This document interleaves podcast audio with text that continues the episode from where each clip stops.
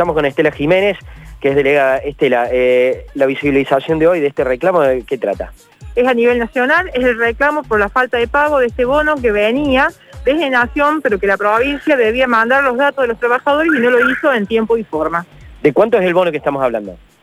es un bono, es el primer bono de 5.000, con en total cuatro tendrían que ser cuatro bonos que son mensuales. Exactamente. Y desde la provincia aducieron que no llegaron a tiempo con los datos de los trabajadores que tenían que cobrar. Lo que pasa es que ellos habían, habían hecho discriminación de algunos trabajadores y nosotros estamos exigiendo que el bono debe ser para todos porque de uno u otro modo en todos los hospitales de la provincia y los centros de salud estamos afectados a lo que es la pandemia del COVID-19 y la atención de toda la ciudadanía de Córdoba. ¿De qué, ¿Cómo era esta discriminación? ¿Por qué? Porque le habían puesto para algunos hospitales sí, otros hospitales no, pero todos a ver, para explicarte bien, por ejemplo, el San Roque está abocado pura y exclusivamente al COVID-19.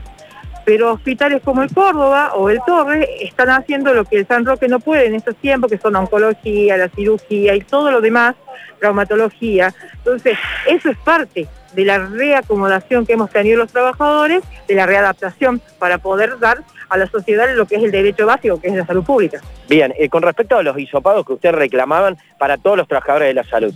Mira, el riesgo es que estamos aquí.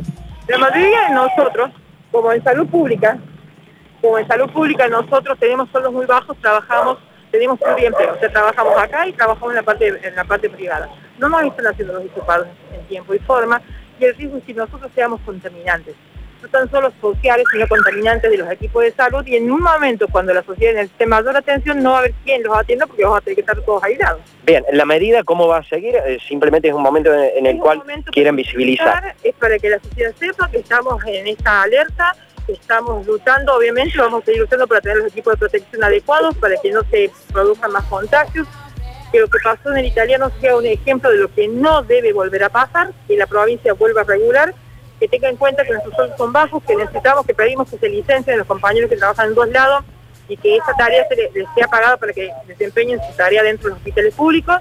Y bueno, compañeros, esta, esta pandemia la pasamos todos juntos, pero queremos pasarlo con la menor cantidad de víctimas, tanto fuera del equipo de salud como de dentro.